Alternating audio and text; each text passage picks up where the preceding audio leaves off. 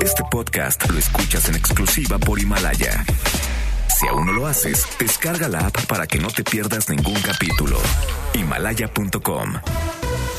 MBS Radio presenta Cero corrupción, que es un problema grave. Acabe la impunidad en México, que pague el que debe de pagar. will not fund border security. en directo con Ana Francisca Vega por MBS Noticias. Comenzamos.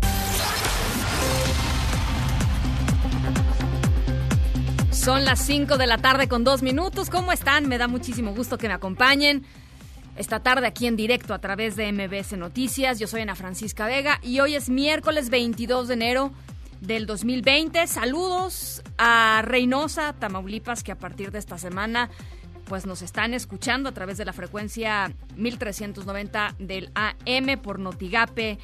Muchísimas gracias por escucharnos. Un saludo hasta Reynosa.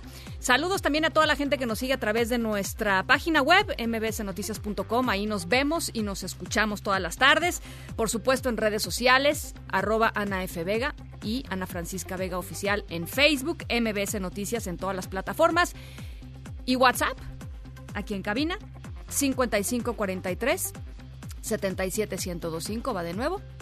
55 43 77 1025. Arrancamos. En directo. Lo veo en tus ojos que algo pasa entre nosotros, que la noche nos espera, que me miran, lo dicen tus ojos, que me alivian, que me queman, que me atrapan, que me llenan, que desean y que más te da.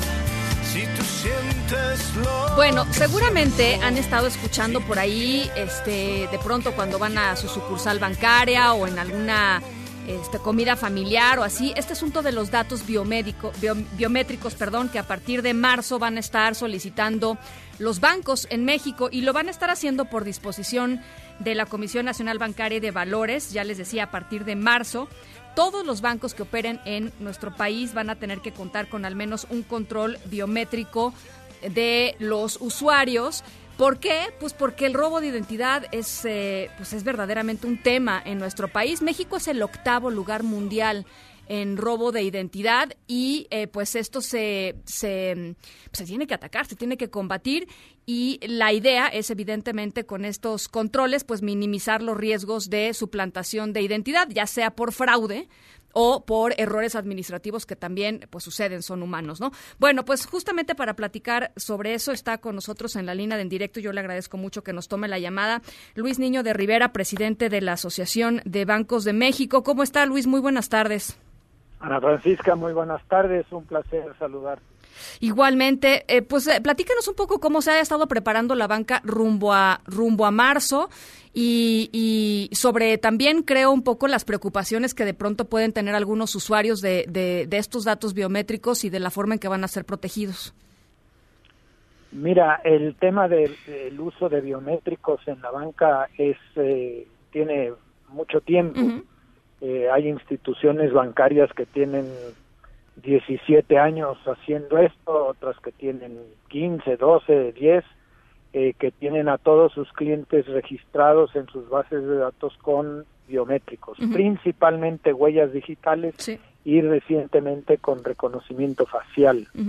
Eso es una garantía para que tú seas tú siempre y que no venga alguien y te suplante. Ujú. Lo que tú este, bien señalas, que el riesgo de robo de identidad, que no se da solamente eh, cuando cuando vas a la ventanilla bancaria, se puede dar en, en, en un hackeo en tu teléfono celular, en tu tablet, en tu iPad, en tu el PC, en fin, hay muchas formas eh, y eso nos lleva también a la ciberseguridad, que es otro tema muy relevante para la banca. Invertimos mucho dinero anualmente.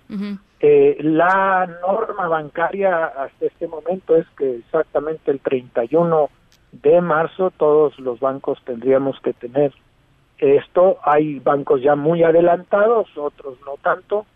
no a todos los bancos les atañe porque no todos tienen un negocio eh, de menudeo, o sea, ventanillas al público, algunos no, no, no se dedican a eso, ¿no?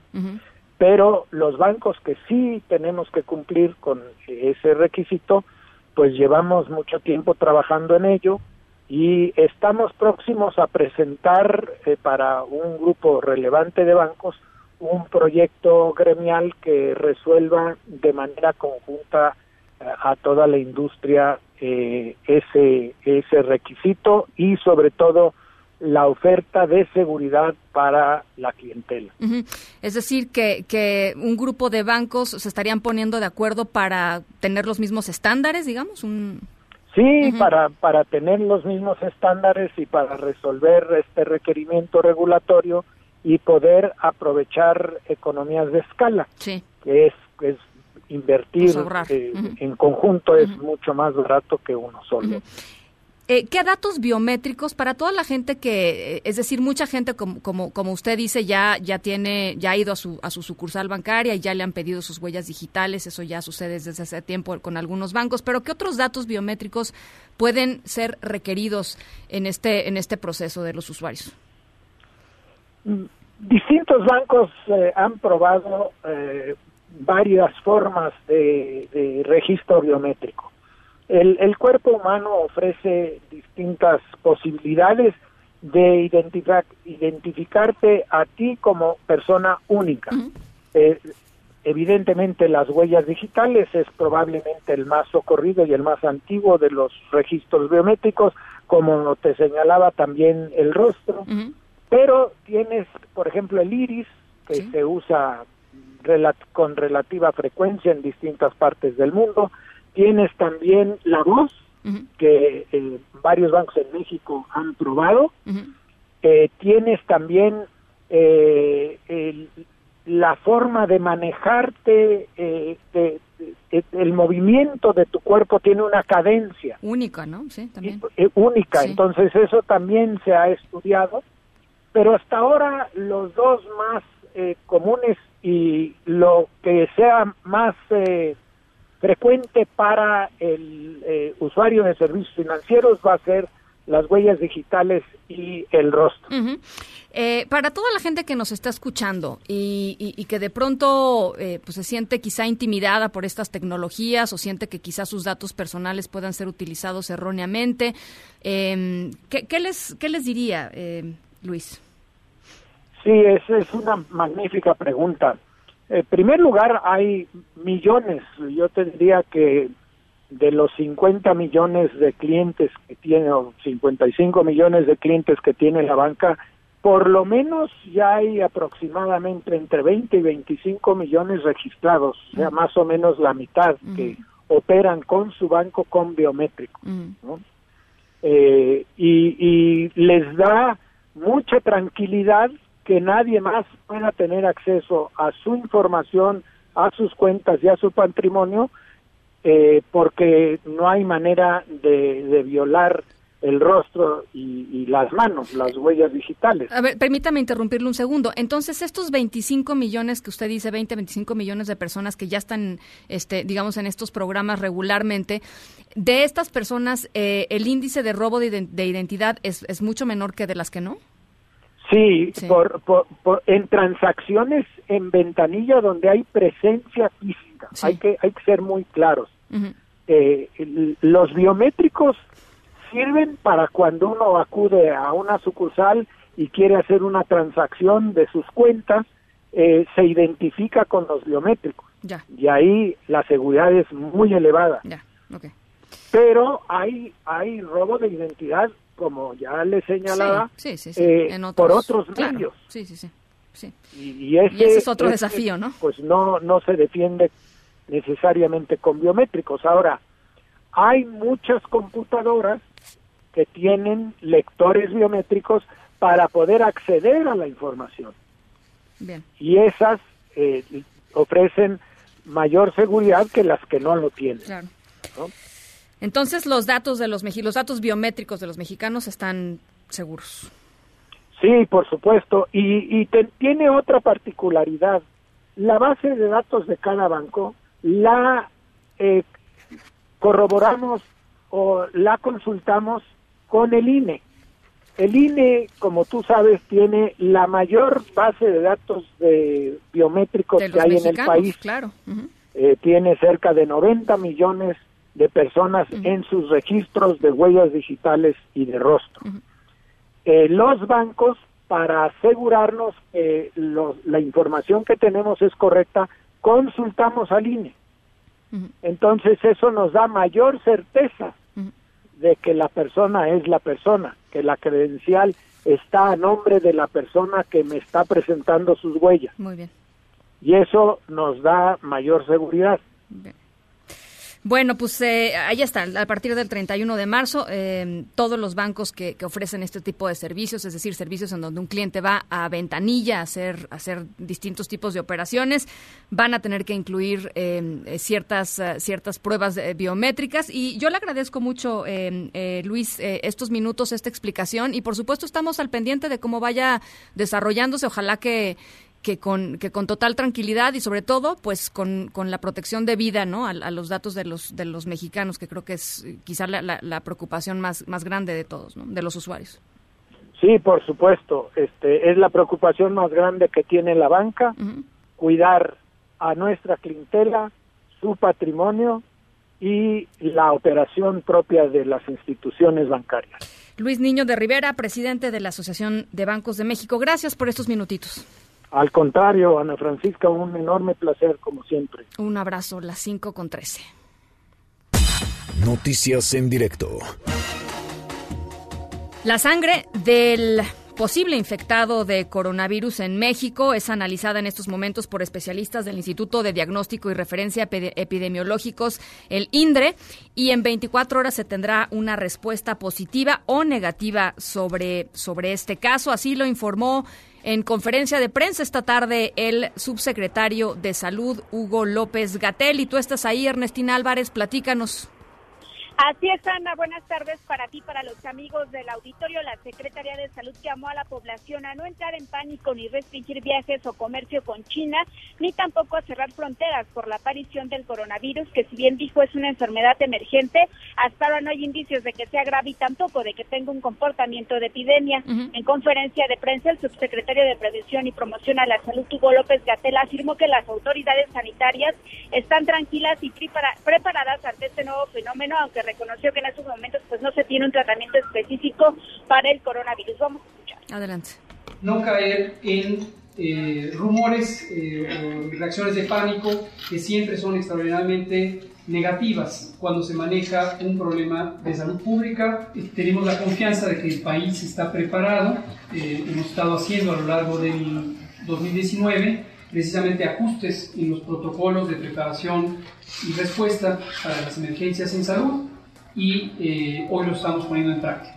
Estamos tranquilos, estamos preparados. Afortunadamente, como insisto, es un fenómeno nuevo, pero que en este momento parece ser eh, moderado sobre el posible caso de contagio de coronavirus de un doctor del Instituto Politécnico Nacional que viajó a China, explicó que los resultados del laboratorio se tendrán en la noche de este miércoles, pero la información se dará a conocer el jueves por la mañana y en caso de más contagios se debe informar cada 24 horas. Señaló que también hacen un monitoreo permanente con dos personas con las que ya tuvo contacto este doctor. El vocero para el coronavirus del gobierno federal va a ser el director de epidemiología, José Luis Alomia, quien indicó que al día de hoy el coronavirus no es un riesgo para los pasajeros internacionales porque solo se tiene un vuelo directo de China que aterriza en Tijuana, pero ahí sí van a empezar a realizar tamizajes a los pasajeros y este método también se va a extender en algún momento a los pasajeros que provengan de vuelos indirectos como son Ciudad de México, Quintana Roo, Mazatlán y Cabo San Lucas.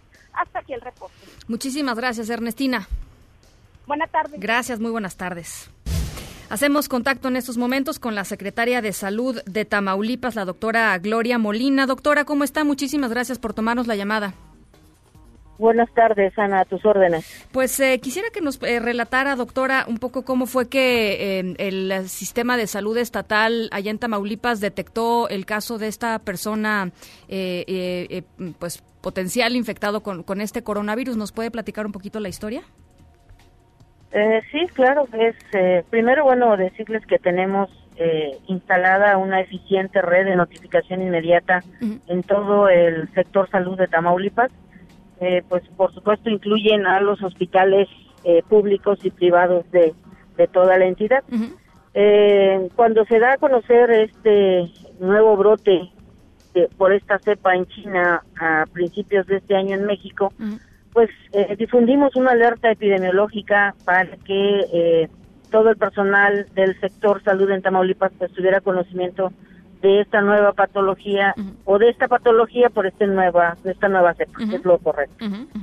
Eh, dada esta eh, instrucción hacia todo el sistema eh, de salud en Tamaulipas, eh, el día lunes por la tarde-noche nos reportan del Hospital del Iste eh, de Reynosa, pues que acude el doctor a, a consultar y que eh, pues tenía los antecedentes de haber viajado a la ciudad de Wuhan en China. Y pues eh, una asociación epidemiológica eh, preventiva eh, se hace pues todo el protocolo y es por eso que el martes a primera hora acude personal nuestro con el paciente y notificamos a la Secretaría de Salud Federal y pues se hace todo el protocolo de seguridad para esta. Eh, Este paciente eh, presentaba eh, eh, presentaba tos, él, lo describió como una tos distinta a la que normalmente tenía, ¿no? Presentó distinto. Oh, Es una tos seca, la que él tiene es una tos seca y tiene escurrimiento nasal como único síntoma. Es decir, no, no, no, no está en un caso agudo, afortunadamente. No estamos hablando de alguien que pudiera tener una complicación al respecto. No, no tiene datos eh, ni signos de que eh, esté complicado. Ujú.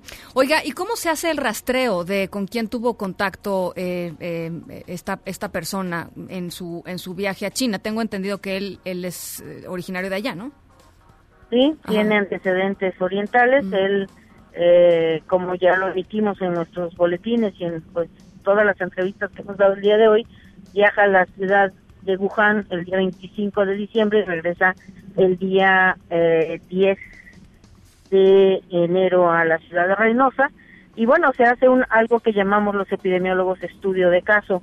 Y en este estudio de caso salen todas, el paciente nos tiene que referir pues todos los nombres y direcciones o, o manera de localizar a todas las personas con las que tuvo contacto.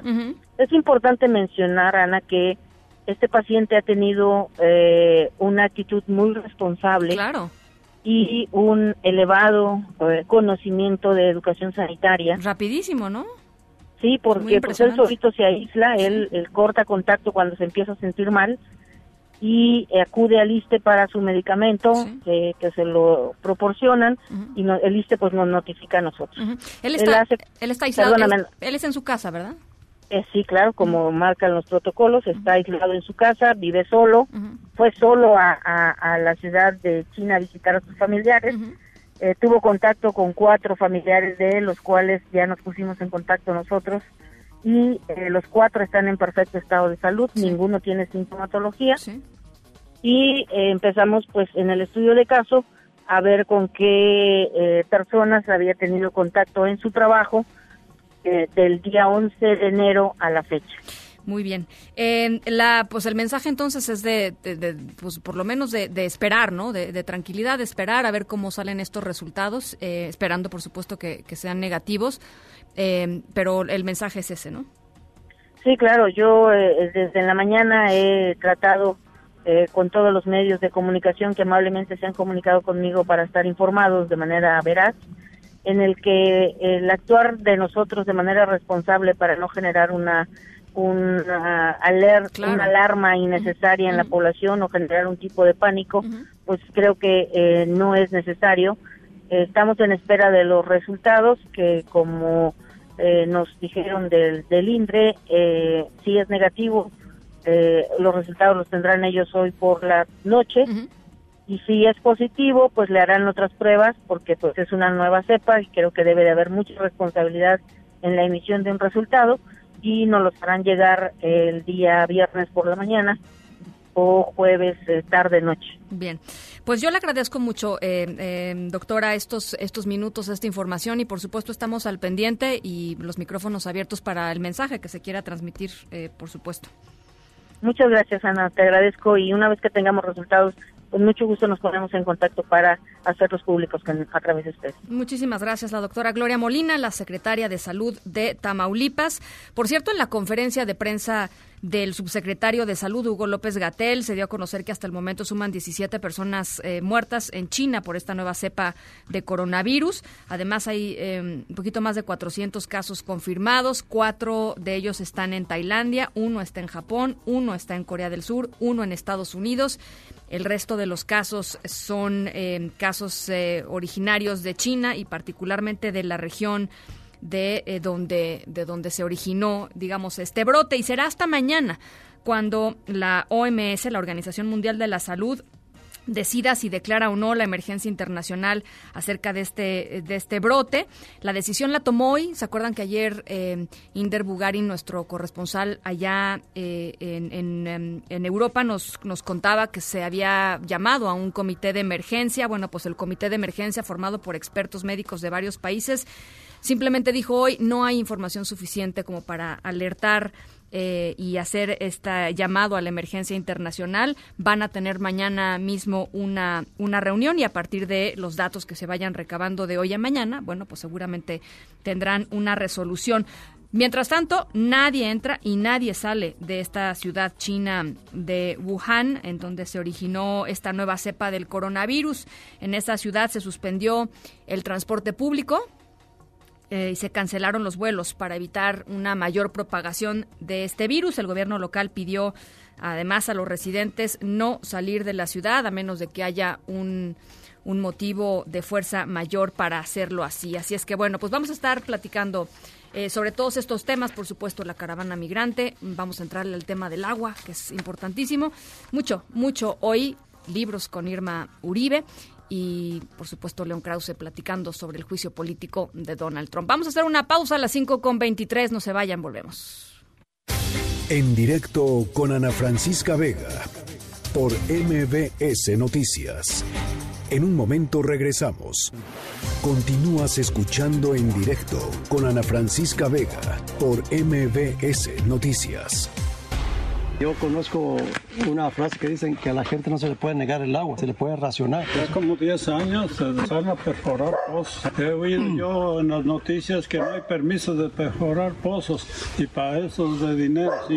No tenemos agua suficiente como la teníamos antes. Aquí se alimentaban hasta comunidades que no tenían agua. De aquí llevaban agua en pipa. En esa pila, de, en esa veces, o a veces de la tubería llenaban sus pipas para llevar agua a las comunidades que no tenían.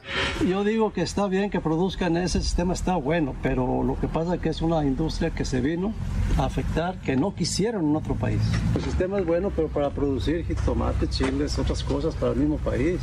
Así es de que sí estamos sintiéndolo mucho, todo, toda la gente. ¿Qué le podría decir? ¿Dónde vamos a encontrar agua buena como la que teníamos? No está fácil ya.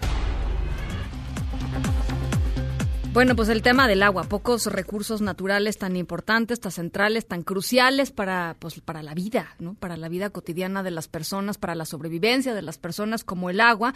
Y su acceso, por supuesto, pues es todo un tema, sobre todo es todo un tema cuando grandes intereses económicos o intereses políticos, pues se han dedicado eh, una buena parte a acaparar este recurso, que es un recurso de todos los mexicanos, eh, apropiándosela, vendiéndola y literalmente manejándola y adjudicándosela eh, conforme a criterios que por supuesto no están claros y que son criterios totalmente injustos, totalmente opacos y que ponen a muchísimas comunidades en una situación muy precaria en términos de su acceso eh, pues a este recurso importantísimo, al agua.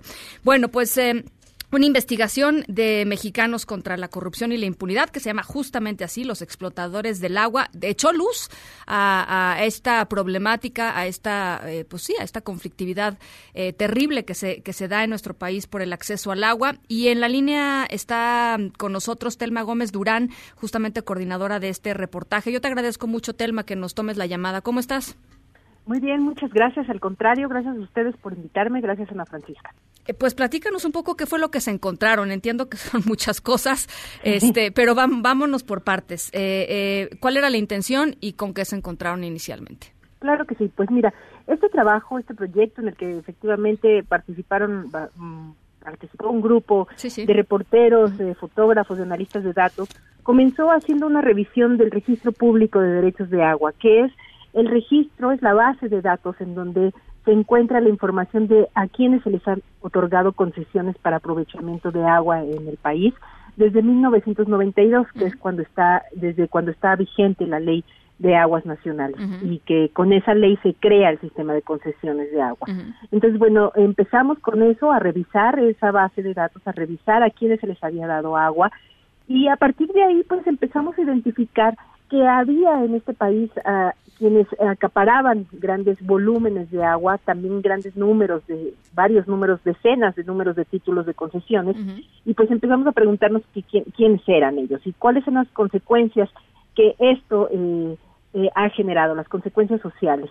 Pero también eh, buscar cuáles han sido las fallas de este sistema de concesiones que ha permitido que este recurso esté eh, eh, acaparado o esté eh, que existan estos grandes explotadores del agua que es como nosotros los llamamos eh, por cómo es que se han decidido dar esas concesiones cómo se vigilan cuáles eh, los mecanismos que tiene la autoridad para determinar que se está haciendo un buen uso de esas concesiones. Y eso fue digamos que el arranque no este, eh, eh, se encontraron con que pues no se conocen bien a bien los criterios de, otorgamiento de estas concesiones y que además luego se entregan concesiones, por ejemplo, para uso agrícola y ustedes descubrieron que la utilización de, de esas concesiones y de esa agua pues era para fines completamente distintos, ¿no? Así es, bueno, entre las cosas, efectivamente, entre las cosas que nos encontramos es que existe una gran discrecionalidad en la manera en que se entregan estas concesiones. No queda claro. La ley de aguas señala una serie de requisitos y pasos que se deben de tener para que con agua, que es la dependencia que entrega estas concesiones, pues las, las, las otorgue.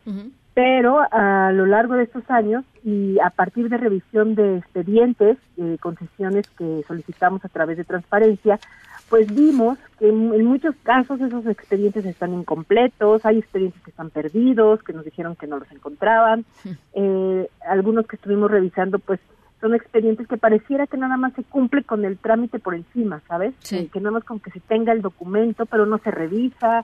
En muchos de ellos incluso no hay hay estudios que a veces se tienen que entregar para saber si hay factibilidad de agua en ese lugar. Esos estudios no estaban presentes para uso agrícola, por ejemplo, se tenía eh, que especificar qué, cultivo es el que se va a hacer, tampoco venía eso. Eh, entonces, bueno, uno es la discrecionalidad con la que, se entregan esas concesiones. Otro, nos encontramos también, por ejemplo, tenemos, son ocho reportajes en total los que conforman este, este, proyecto, y nos encontramos que eh, en el caso de Zacatecas, quien tiene el mayor volumen de agua concesionada es Minera Peñasquito en una zona en donde la Conagua había establecido que no había ya más disponibilidad de agua, que es uno de los requisitos para que se entregue una, una concesión. Sin embargo, la minera llegó, encontró que ahí había un yacimiento importante de, de oro y de plata, hizo sus propios estudios en donde ellos señalan que sí hay agua suficiente. El asunto es que la minera, los estudios que hizo, que fueron a profundidades mm, eh, muchísimo más eh, grandes, los pozos que tenían eran profundidades más, más, este, vaya la redundancia, más profundas, de lo que se tenía en los otros estudios.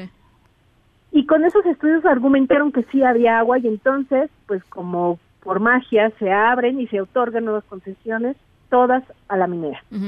¿Y las comunidades ¿Qué pasa con las comunidades? Se les secó su manantial, sus pozos se secaron y pues ahora en este en esta historia que eh, la minera pues lo que encontramos también es que ahora esas comunidades dependen del agua que la mina les entrega. Entonces el día que la mina decida no entregar agua, pues estas comunidades van a quedar sin agua. ¿Y quién y quién puso esas reglas? O sea, eh, o no hay reglas y más bien la, Así es este, así es como se han arreglado, ¿no? Así, este, así es como, como le han hecho, pero pues el día que llegue alguien y quiera cambiarlo, lo puede cambiar con la mano en la cintura. Así es. Entonces, eso es, eso es parte de las cosas que nos hemos encontrado. Otra es que también hay una utilización de diversos eh, mecanismos que la ley deja abierta, eh, que no quedan claros también. Eh, por ejemplo, hay una cuestión que se llama transmisión de derechos de concesión. Si yo tengo una concesión, puedo transmitirla. La ley jamás habla de venderla, de comprarla, nada de eso. Nada más habla de transmisión de derechos.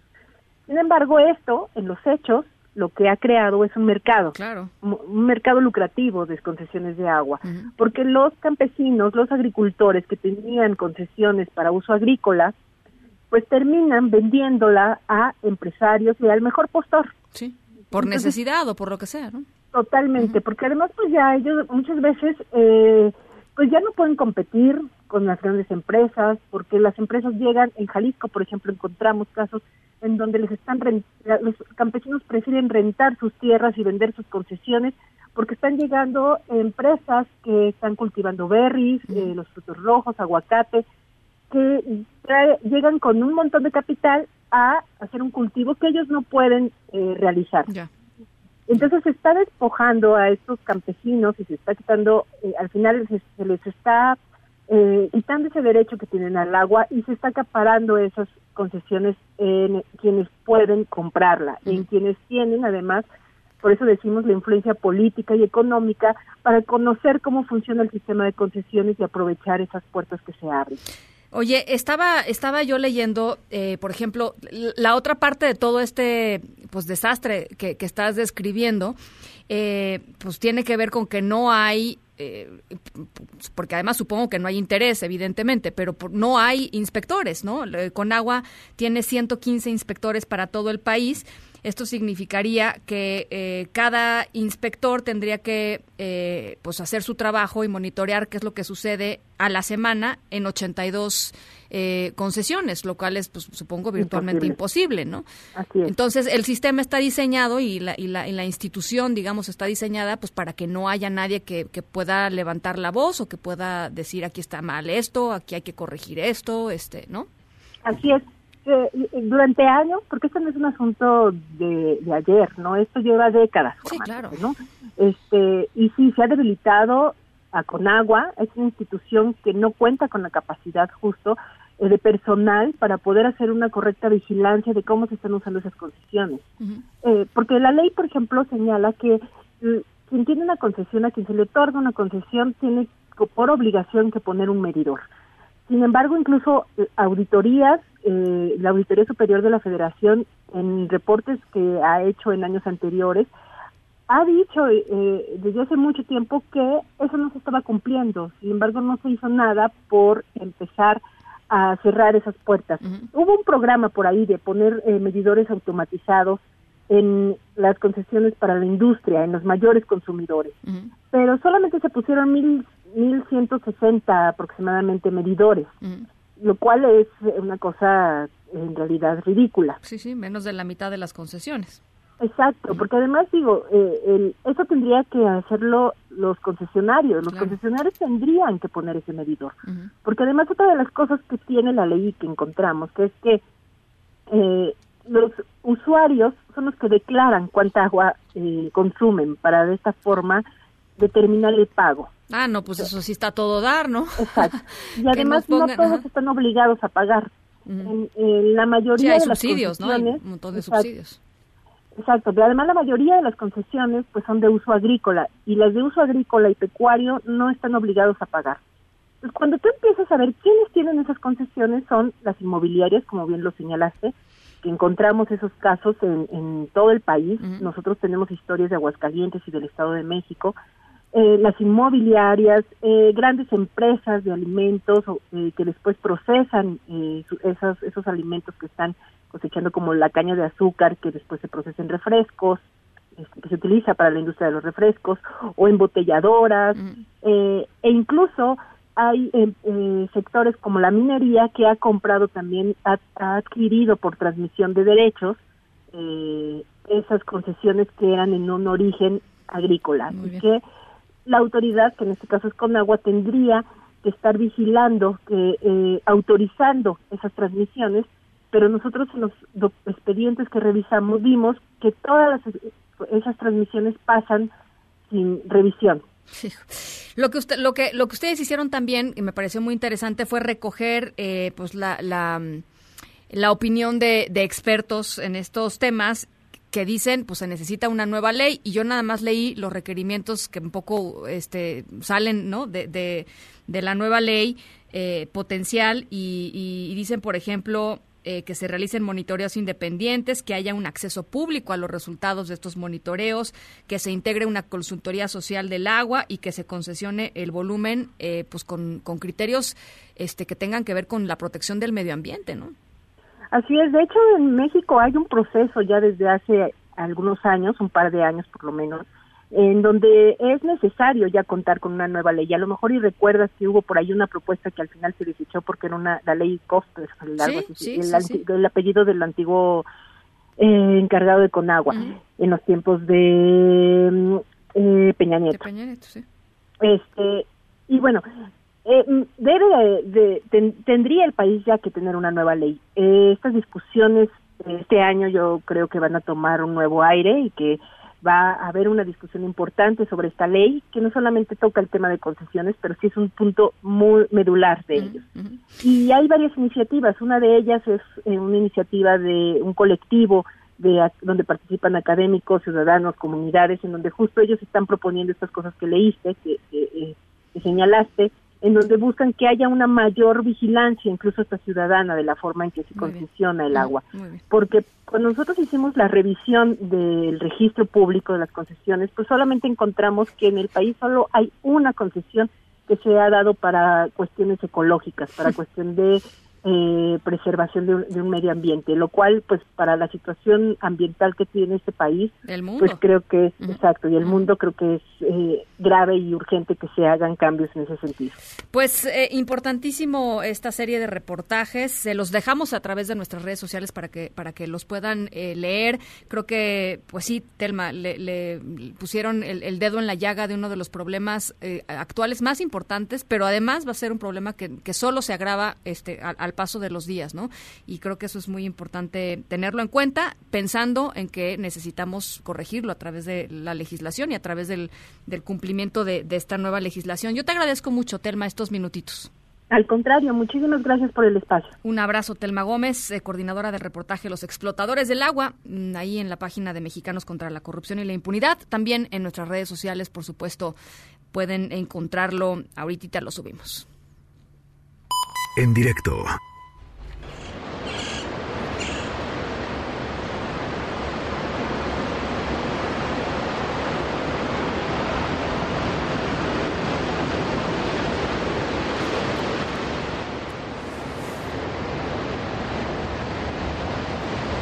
Si ustedes son fanáticos de de un deporte, sabrán que el próximo 2 de febrero, domingo 2 de febrero, eh, la ciudad de, Miami va a recibir el Super Bowl. ¡Yeah! En donde van a ganar los 49 de San Francisco. No, no es cierto. Eso sí no lo sé. Eso solo lo espero porque soy fan. Pero mm, bueno, nuestra historia sonora de hoy tiene que ver con algo, pues una de esas, de esas, de esas historias que suceden paralelas a estos grandes eventos. Siempre salen algunos, algunas historias interesantes. Tiene que ver con eh, una mujer que tiene pues los reflectores encima porque ha roto esto que se conoce como eh, el techo de vidrio, ¿no? En uno de los deportes pues más masculinos, digamos, de, del planeta. Es una gran noticia, es una gran historia y ella es una gran mujer. Así es que vamos a estar platicando sobre ella. Por lo pronto les dejo esta sonidos de playita para irnos ambientando en Miami. Vamos a la pausa, las 5 con 41.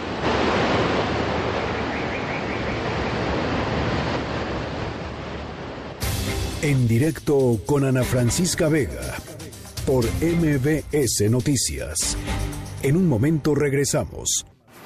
Continúas escuchando en directo con Ana Francisca Vega por MBS Noticias. Epicentro. Epicentro. Epicentro con León Krause. Hola León, ¿cómo estás? Buen miércoles. Hola Ana, ¿cómo estás? Muy bien, ¿tú qué tal?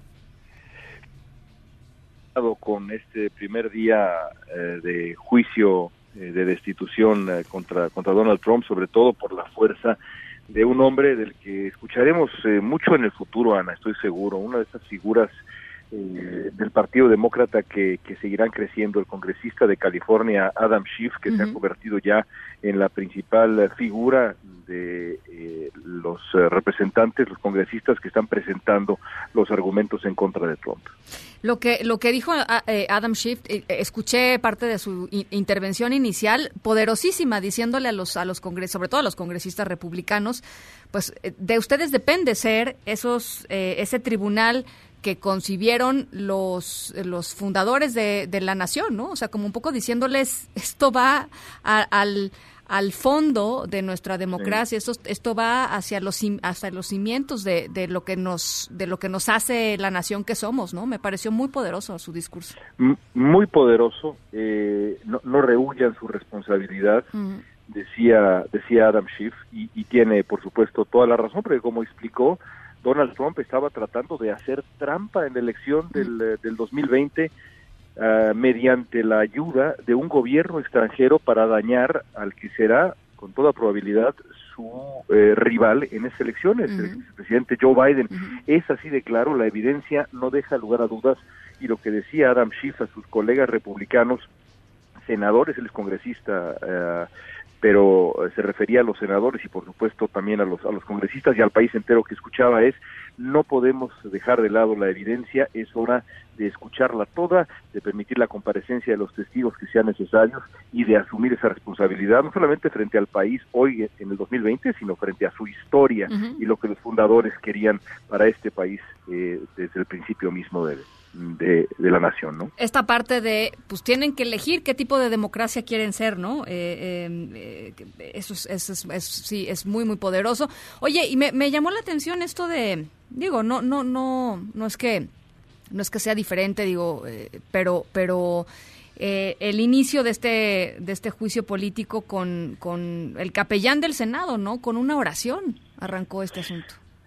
Sí, es, es una es una ceremonia eh, muy singular, un ritual muy singular. Primero que nada que se ha dado eh, solamente en otras dos ocasiones. Eh, la primera en el siglo XIX, luego tenemos que brincar un siglo después, más de un siglo después, uh -huh. los los senadores tienen que ponerse de acuerdo en las reglas porque pues no hay reglas escritas. Lo que está escrito es exactamente como lo describes, pues básicamente un ritual que eh, se, se, antoja como algo del siglo XVIII, porque pues fue justamente cuando fue concebido, así que sí, toda una ceremonia muy solemne, singular, parece más bien como de la realeza, ¿no? Como de otro tiempo, pues así son las cosas. Ahora, Adam Schiff eh, y, y, todo, el, el, digamos, el protocolo y lo, lo lo importante que tendría que ser para, para, pues, para la democracia estadounidense, para la consolidación de las instituciones, para el respeto a la ley, etcétera, va a valer para dos cacahuates porque finalmente los republicanos no van a no van a cambiar de posición y lo que quieren es el juicio rápido y, y, y ya aprobaron las reglas además, entonces pues esto se va se va a ir rapidito, ¿no? La, la historia va a juzgar con dureza, yo estoy seguro, a esta generación de republicanos en contraste, por ejemplo, con lo que ocurrió en el juicio contra Bill Clinton, en donde el líder de los uh, senadores republicanos, Trent Lott, y el líder de los senadores demócratas, Tom uh -huh. Daschle, en aquel tiempo, se pusieron de acuerdo entre ellos y a pesar de sus diferencias decidieron que había que dar un ejemplo de civilidad, de estar a la altura del momento histórico y a pesar de que al final votarían en sentido eh, contrario, eh, uno por exonerar a Clinton, el otro evidentemente por eh, condenarlo y, y, y, destituirlo, lo importante era dar un ejemplo de civilidad y de orden democrático y respeto institucional. Eso fue en aquel tiempo, en este momento estamos en la era de la indecencia, protagonizada sobre todo por el Partido Republicano. Oye, León, y cuéntanos un poquito de cómo funciona el, el día a día del juicio político. Es decir, se, es, todos los días este, se, se, reúne este jurado y empiezan a escuchar este, a testigos, etcétera, pero es diario. Pues sí, el, el, proceso es eh, así como lo describes, de acuerdo con la con la discusión de las de las reglas que se llevó a cabo el día de ayer. El senador McConnell quería limitar la, la, presentación, digamos, de los argumentos de eh, los fiscales, entre comillas, estos eh, congresistas que son los fiscales que presentan el caso eh, en contra de Trump a dos días y lo mismo a la presentación de argumentos de la defensa, pero bueno, eh, lograron convencerlo a que fueran tres días. Macone lo que quiere es que esto se presente, no haya eh, ninguna evidencia que no haya ya sido escuchada y presentada en las audiencias en la Cámara de Representantes, ni tampoco la presencia de nuevos testigos para poder sacar este juicio eh, a más tardar a principios de a principios de febrero, que se someta a votación. Los senadores votan, tienen que estar, por cierto, en, en, en silencio, incluso las preguntas que hagan los tienen que, presentar, creo yo, según tengo entendido, en, por escrito. Es de nuevo un, ritual, pues como ya describíamos, Ana, como de hace mucho, mucho tiempo, ¿no? Eh, esa es la intención, los republicanos quieren que termine rápido, los demócratas no tanto, al final el resultado ya lo conocemos. Ocho días, más o menos. Bueno, pues vamos a estar platicando sobre esto. Gracias, León, te mando un abrazo. Otro para ti, gracias. Las 5 con 49, vamos a la pausa, regresamos. En un momento continuamos en directo con Ana Francisca Vega. Continúas escuchando en directo con Ana Francisca Vega por MBS Noticias. Las 5 con 53, más de 2.000 migrantes fueron eh, rescatados, así lo ha llamado el gobierno federal, eh, en un solo día eh, datos del Instituto Nacional de Migración las imágenes, eh, pues poderosísimas. Ya lo platicábamos ayer. Em, el gobierno federal dice que no hubo violación a los derechos humanos, que se está, eh, pues, atendiendo este problema de manera humanitaria. Y pues ya les decía, las imágenes, las imágenes dicen otra cosa. el presidente López Obrador habló esta mañana de, pues, de quizá algún caso aislado. Eh, y bueno, pues ese es el estado de las cosas. Eh, de los 2.000 migrantes, eh, 1.300 fueron detenidos en Tabasco, cerca de 800 en Chiapas. En cuanto a los deportados, son 329 eh, ciudadanos hondureños que regresaron a San Pedro Sula. La vigilancia en la frontera sur continúa. Elementos de la Guardia Nacional que no están en otros lugares del territorio nacional haciendo labores de seguridad, están ahí haciendo labores eh, pues literalmente de control migratorio, em, están todavía ahí y de acuerdo con las autoridades van a utilizar tecnología equipada para seguir con este rescate. Y rescate lo digo, por supuesto, muy entre comillas. Luis Árate, enviado especial de MBC allá en Tapachula, Chiapas. ¿Cómo estás? Muy buenas tardes. ¿Cuál es la situación? ¿Qué tal? Muy buenas tardes, Ana Francisca Auditorio. Bueno, para informarte que lanzan un llamado a los integrantes de la caravana migrante, a los organismos internacionales de derechos humanos, a la Comisión para la Atención de los Refugiados de la ONU y al Gobierno de México para que respeten los tratados internacionales en materia de migración y el libre tránsito de los migrantes. Carlos Amador, perteneciente a la caravana migrante, pidió a los organismos de derechos humanos internacionales y al ACNUR a dejar de ser solo observadores y verdaderamente sean acompañantes de los niños, mujeres y hombres que conforman esta caravana. Pero escuchemos cómo lo dijo el señor Carlos Amador. Les haría un llamado pues, más a la organización ACNUR, que no solo seamos unos vistores, que también seamos un apoyo. No tenemos derechos humanos que nos están acompañando. Aquí en la ciudad de Guatemala solo tenemos el ACNUR ah, cuando está la comida, cuando es la hora de la salida no vemos a ni uno. Eh, estamos con miedo porque vamos solos, no vamos acompañados. Y lo que sí hago un llamado que por favor, que si ACNUR está para apoyarnos, que también salgan con nosotros para estar con nuestros derechos. Los integrantes de la caravana piden se respete la libre determinación de los pueblos a migrar por mejores condiciones de vida sin represión. Además destacó que México es un promotor de la libertad, por lo que pidió al presidente de México a demostrar su solidaridad con las familias, niños y mujeres que huyen del hambre y la violencia en sus lugares de origen. Así lo planteó el migrante. Simplemente le pido al señor presidente López Obrador que por favor que se toque el corazón. Hay niños, madres embarazadas sufriendo en esta circunstancia por un sueño. Nosotros estamos huyendo de Honduras por circunstancias de violencia, por secuestro, por asalto, por falta de desempleo, por hambre y necesitamos que el pueblo mexicano nos apoye en esta circunstancia donde por favor eh, respeten este artículo de ley internacional sobre el migrante que pues transitemos libremente.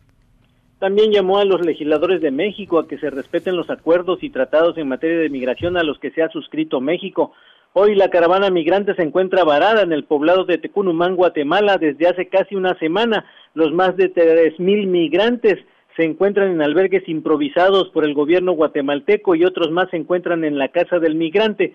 La madrugada de este miércoles también arribaron a la frontera otra caravana proveniente del Salvador, integrado por unas 2.500 personas, quienes se unieron también a los provenientes de Honduras y buscarán en las próximas horas intentar cruzar masivamente otra vez a México. Es el reporte, Ana Francisca. Te agradezco mucho, Luis.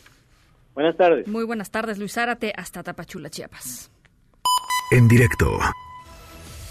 Bueno, en este, en este espacio eh, nos gusta siempre presentarles información, ideas, eh, visiones que nos ayuden y que nos inviten a reflexionar, a hacernos preguntas relevantes, a, pensar en paralelismos, a pensar en los cambios que se están presentando a nivel eh, mundial.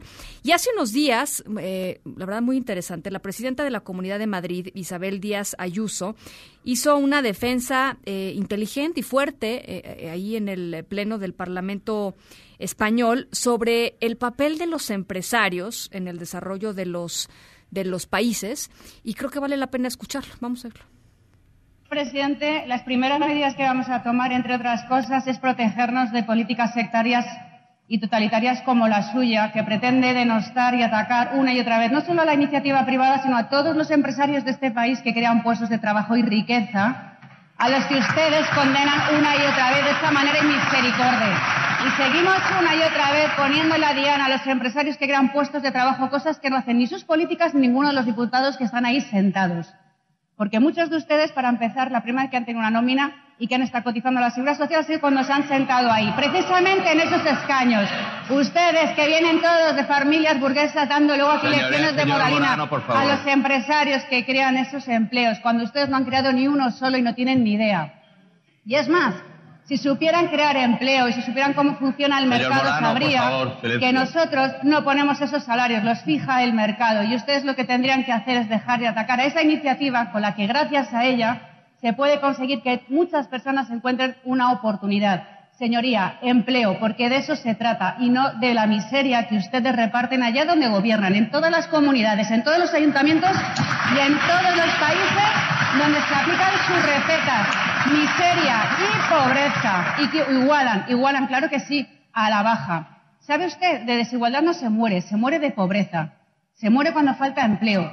Se muere cuando la gente no tiene oportunidades para salir adelante con un puesto de trabajo digno con el que dirigir su vida. Pero todas sus iniciativas y toda su política siempre va dirigida precisamente a atacar de esa manera tan infame precisamente a los empresarios de este país que crean empleo y que son marca España por todo el mundo. Un orgullo para nosotros y para ustedes simplemente son demonios porque usan esas falacias. En una comunidad autónoma que efectivamente, al menos por fin lo reconocen, es la más rica de este país porque apuesta por la iniciativa privada, por la libertad de empresa, por el emprendimiento, por el empleo y por eso es la comunidad autónoma más elegida por empresarios, por españoles y por ciudadanos de todo el mundo para venir aquí a emprender, a estudiar y a dirigir sus vidas en libertad, que es como se hacen las cosas en un mundo globalizado y no en la ley de la selva y en países donde ustedes están, como en Venezuela o en Cuba o en el resto de Hispanoamérica que la tienen en llamas. Gracias. Gracias, señora presidenta. Ella es, eh, ya les decía, la presidenta de la Comunidad de Madrid, de Madrid, perdón, Isabel Díaz Ayuso. Y me gustaría que me platicaran qué les parece, qué, qué, qué después de escucharla, eh, esta, esta defensa importante de, de, pues de, los empresarios, de la vida, eh, pues la, necesidad ¿no? de, activar eh, al sector empresarial y de mantenerlo pues en el papel que merece dentro de una sociedad. ¿Qué, qué, les, ¿Qué les provoca? ¿Qué les provocan las ideas de Isabel Díaz Ayuso, presidenta de la Comunidad de Madrid, allá en España? 55 43 77 1025, nuestro WhatsApp, a ver si me pueden y me quieren platicar. Por lo pronto, Víctor nos dice, gracias, ya estoy listo para escuchar el noticiero, muchísimas gracias, Víctor. Y Carlos Enrique nos dice, Ana, ¿sabes por qué eh, Andrés Manuel Observador no fue al Foro Económico Mundial? Ya es el segundo día y no se escucha algo sobre el tema porque el presidente del Observador no ha salido del país. No, no, lo dijo desde un inicio, él no iba a salir del país porque dice hay muchos problemas en México y em, a, Davos mandó a la secretaria de Economía, a Graciela Márquez. Interesante que lo menciones, Carlos, porque em, originalmente quien iba a encabezar esa, esa delegación era Alfonso Romo, el jefe de la oficina de la presidencia de la República. Y la pregunta es, ¿por qué Alfonso Romo eh, al final, pues decidió no ir, no ir a Davos. Quien fue fue Graciela Márquez, la secretaria de Economía. Ahí está, ahí está la pregunta. Se, ¿Nos vamos a la pausa? Sí, las seis con dos. Vamos a la pausa, regresamos, hay mucho más. En un momento continuamos en directo con Ana Francisca Vega. Una voz con transparencia. Una voz objetiva. Una voz plural. Una voz plural. Esto es En Directo con Ana Francisca Vega. En directo, MBS Noticias.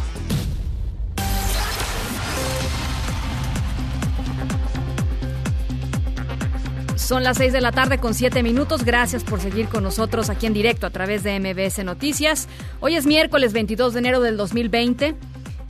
Gracias a toda la gente que nos escucha desde Torreón, Coahuila, a través de Q91.1 y también desde Zacatecas, a través de Sonido Estrella en el 89.9. Gracias a toda la gente que nos ve a través de mbcnoticias.com y gracias a toda la gente que nos escribe a través de nuestro WhatsApp 5543 77 1025. Arrancamos. Noticias en directo.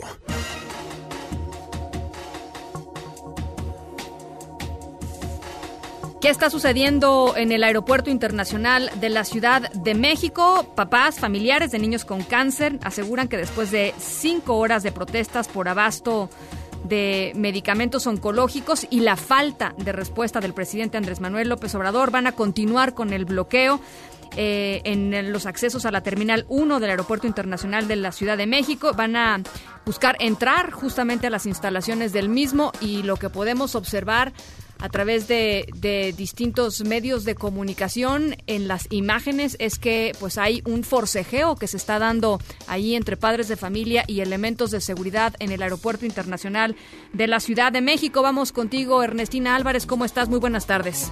Así es, buenas tardes para ti, para los amigos del auditorio. Pues precisamente después de cinco horas de estar solicitando abasto de medicamentos, los padres de niños que padecen cáncer del Hospital Infantil Federico Gómez decidieron, aparte de bloquear las vías principales para acceder a esta terminal número uno del Aeropuerto Internacional de la Ciudad de México, decidieron ingresar.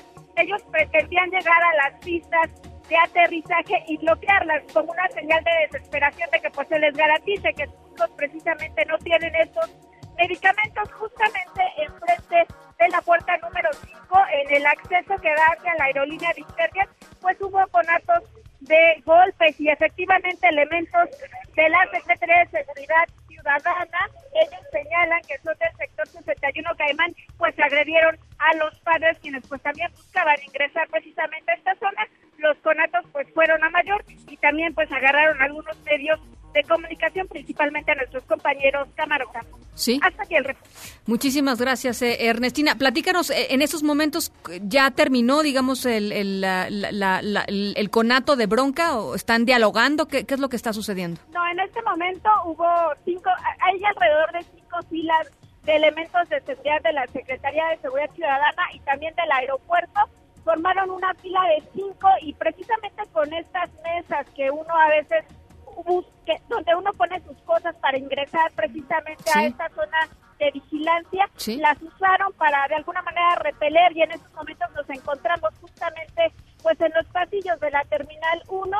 Eh, los padres han señalado que van a continuar con las protestas y pues ellos han señalado que ahorita van a, van a, van a platicar para ver qué otras acciones pueden realizar, incluso pues habla también de que podrían interponer alguna denuncia por pues por esos golpes que se, dieron. Bien, eh, Ernestina, ¿estás de casualidad cerca de alguno de los padres que, que pudiera dar su, su punto de vista en estos momentos o, están, están alejados de ti?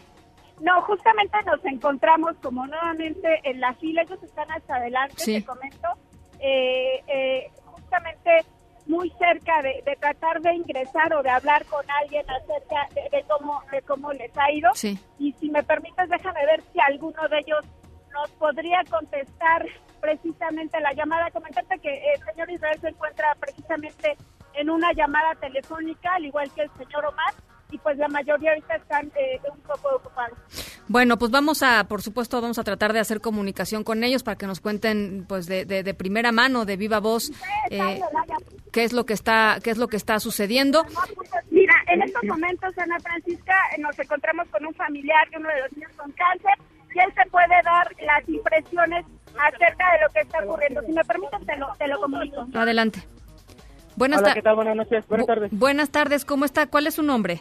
Luis Fernando, papá de Fernando Gael, niño con retinoblastoma del Hospital Infantil. Luis Fernando, eh, platícanos un poco qué es lo que ha estado sucediendo esta tarde. Eh, vemos Nos imágenes estamos- fuertes. Nos estamos manifestando en el aeropuerto y, y la seguridad privada y la policía del aeropuerto nos, nos, nos reprimieron y le empezaron a pegar a las mamás y a una niña con cáncer.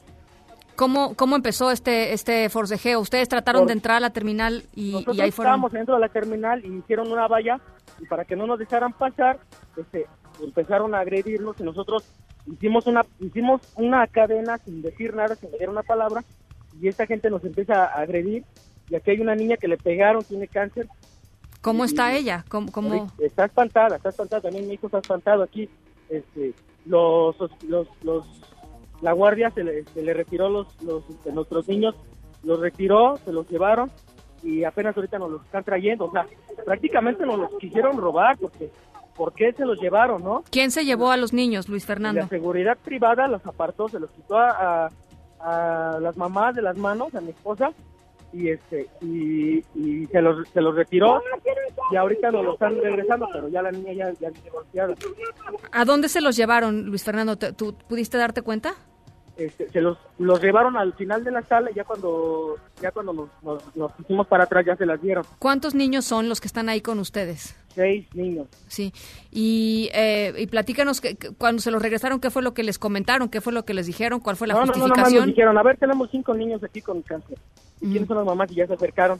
La niña de dos años ya estaba golpeada. ¿Golpeada en dónde? ¿Cómo, ¿Cómo fue el golpe, sabes, Luis Fernando? Sí, en la cara, sí, en, el- en el- en la frentecita.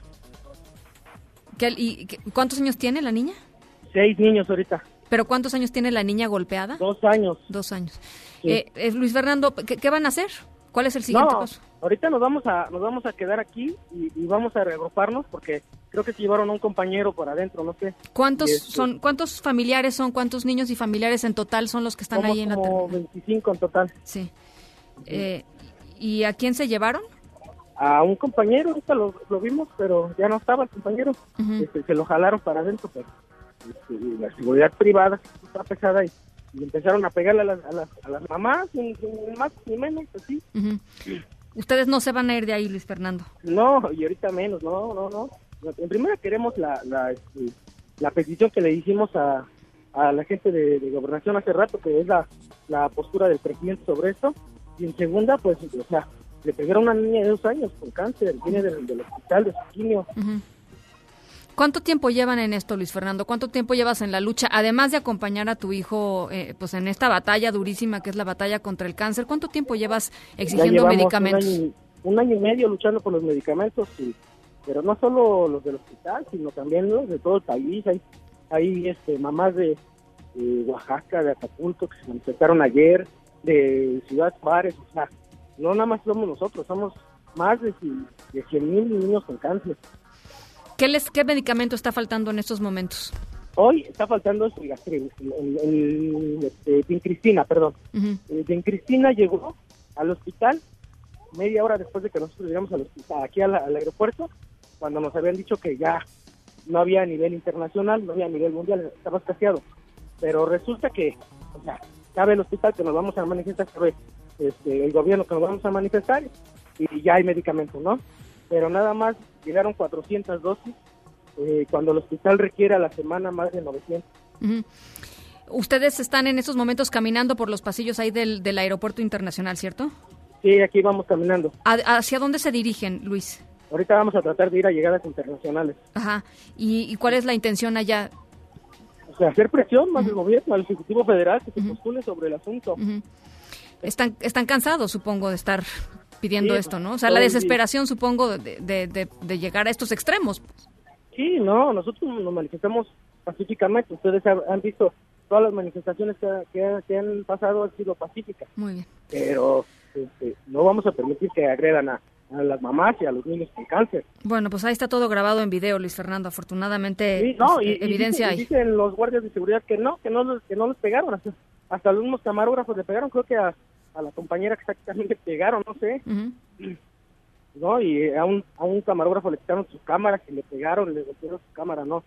El, el- el aeropuerto nos reprimió de la, de la peor forma, como si fuéramos este, delincuentes.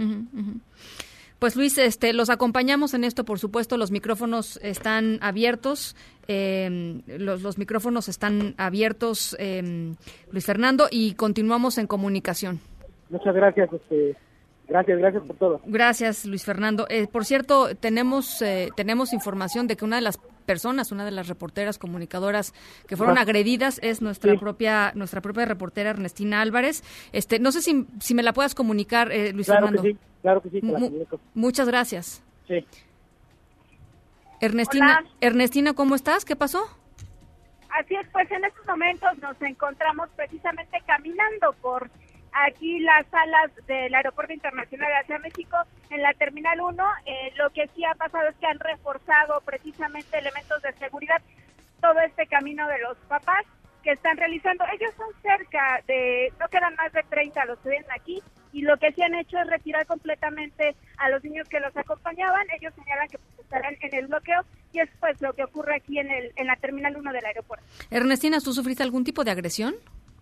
Eh, pues fueron los empujones básicamente que en algún momento la- la- los elementos de seguridad empezaron a presionar y se hizo una especie de sándwich entre los que querían ingresar y los que los policías que pues lo que hacían era como tratar de quitarnos de, de- de la zona de entrada de esta hacia, hacia esta sala. Bueno, pues esta, es- estás bien. Sí, Bueno, eh, un poco agitada precisamente por todo el movimiento. entendiblemente. Unos cuantos empujones que sí hay, pero a, a varios compañeros camarógrafos sí les intentaron quitar eh, pues precisamente la cámara y a ellos sí, sí tuvieron algunos golpes. Bueno, pues eh, me me alegro que, que estés bien y por supuesto regresamos contigo en un ratito más, Ernestina. Te, te agradezco muchísimo este reporte. Muchísimas gracias. Estamos pendientes. Ernestina Álvarez, allí en el Aeropuerto Internacional de la Ciudad de México. ¿Cómo ven que le responden a unos papás y a unos niños este, eh, que están exigiendo medicamentos oncológicos? Es de verdad increíble. Las 6 con 18, vamos a la pausa, volvemos. En directo con Ana Francisca Vega por MBS Noticias. En un momento regresamos.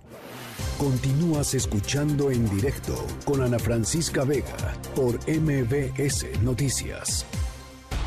Resistieron mucho los de la Guardia Nacional porque hubo también de parte de los migrantes agresión, incluso tiraron piedras y demás. Y sin embargo, resistieron los de la Guardia Nacional, no se cayó en la trampa de responder con violencia, que eso es lo que posiblemente buscaban los dirigentes de estas caravanas y nuestros adversarios, los conservas. Pero afortunadamente no pasó a mayores, el que no tiene la razón recurre a la fuerza bruta. Bueno, en, en días recientes hemos estado platicando sobre la situación de los migrantes ahí en la frontera, en la frontera sur, y en la línea de en directo está Giovanni Lepri, representante adjunto de ACNUR en México, la agencia de la ONU para los refugiados. Eh, ¿Cómo está Giovanni? Muy buenas tardes. Buenas tardes a ustedes. Muy bien, gracias. Pues quisiera que nos pudiera platicar, eh, eh, Giovanni, cuál es desde su perspectiva lo que está sucediendo en, el, en la frontera eh, sur de México y, y cómo acompaña ACNUR est- estos esfuerzos. Oíamos hace ratito la, mm, la petición de uno de los migrantes ahí en, en, en el, eh, pues en la frontera México-Guatemala diciendo quisiéramos que ACNUR estuviera más presente. Sí, bueno, yo creo que ustedes y, y, los oyentes ya, ya saben mucho de lo que de lo que está pasando porque hay, hay mucha información que está circulando.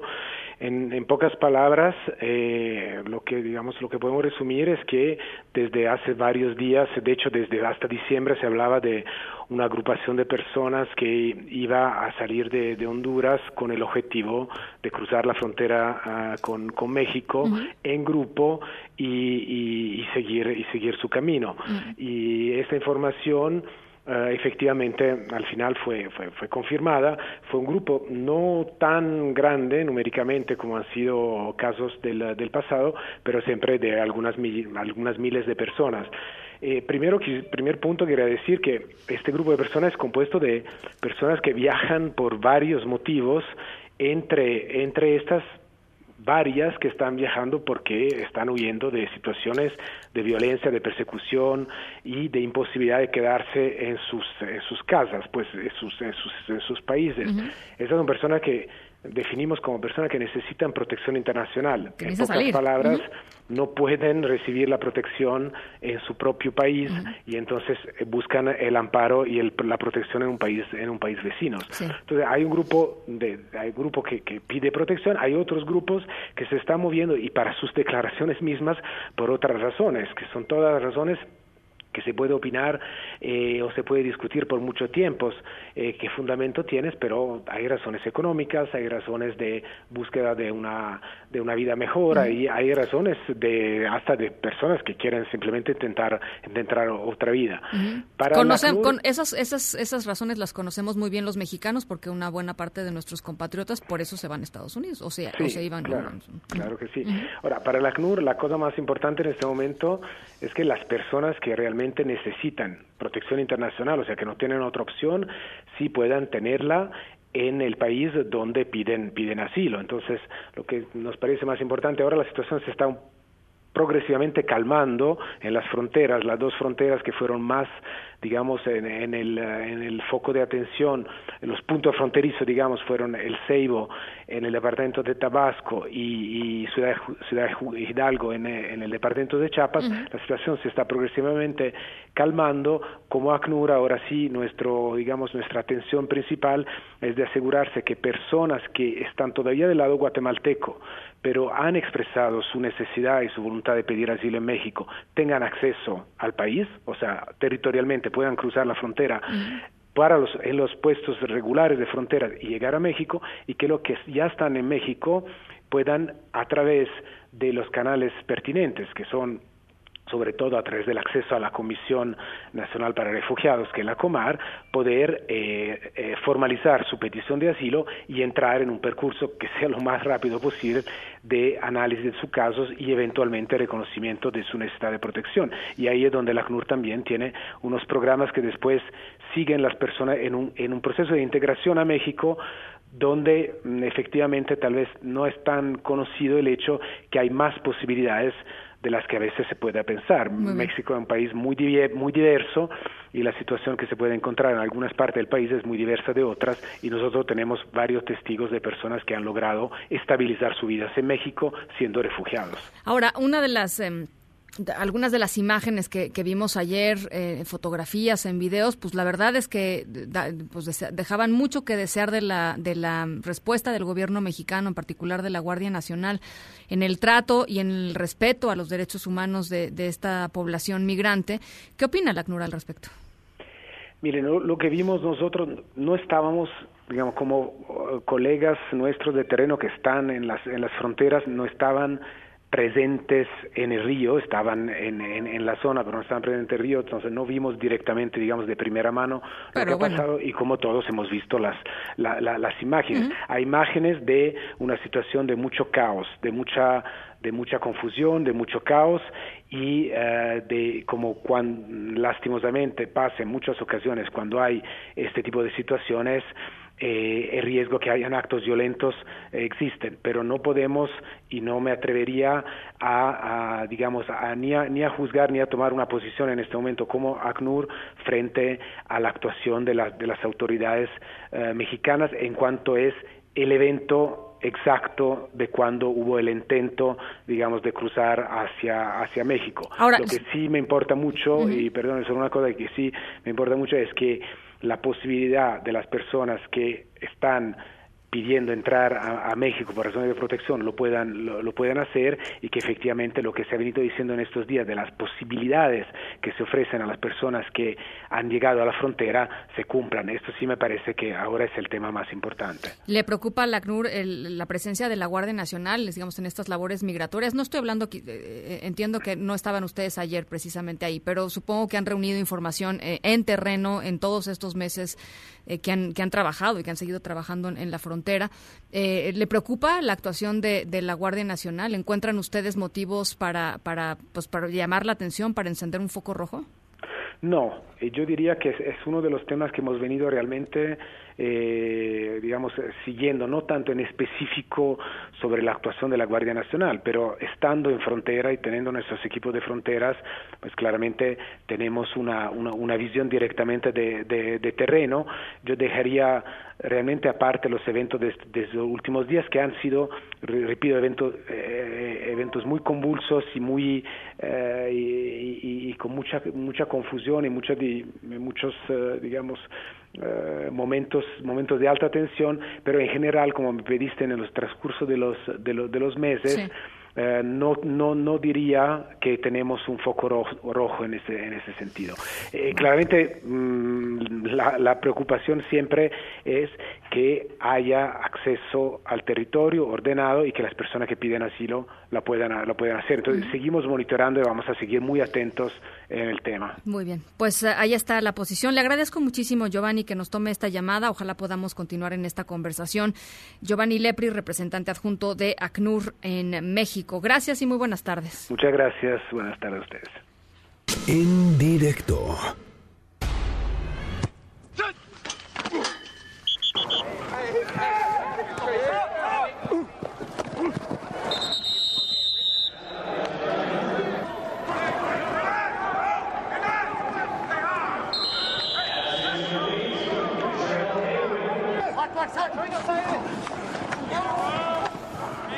Nuestra historia sonora de hoy tiene que ver con Katie Sowers, eh, de 33 años. Desde los 8 años este, se apasionó por el fútbol americano. Era una super jugadora de fútbol americano hasta la universidad. Ahí desafortunadamente se lastimó la cadera y tuvo que pausar pues, el sueño de convertirse en jugadora eh, profesional, pero pues todo conspiró a su favor. Y ahora Katie está en los titulares de todo el mundo por su pasión a este deporte y por su profesionalismo. Más adelantito les platico de qué va nuestra historia sonora de hoy.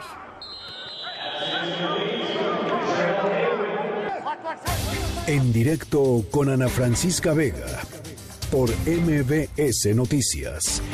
En un momento regresamos. Continúas escuchando en directo con Ana Francisca Vega por MBS Noticias. Las 6 con 31. Re regresamos contigo, Ernestina Álvarez, allá al Aeropuerto Internacional de la Ciudad de México, en donde todavía están papás y mamás de niños con cáncer manifestándose. Tengo entendido que platicaron con un enviado de la Secretaría de Salud.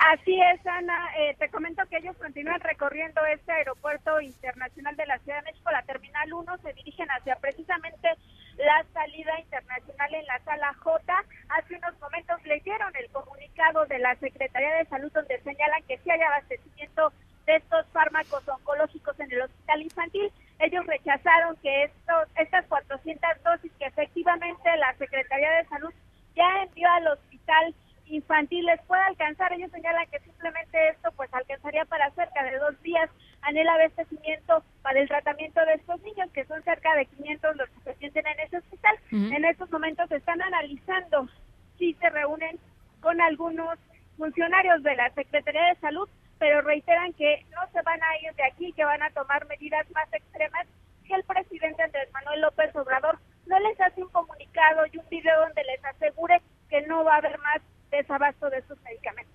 Hasta aquí el reporte. Muchas gracias, Ernestina. Buenas tardes. Abrazo. Escuchas en directo con Ana Francisca Vega.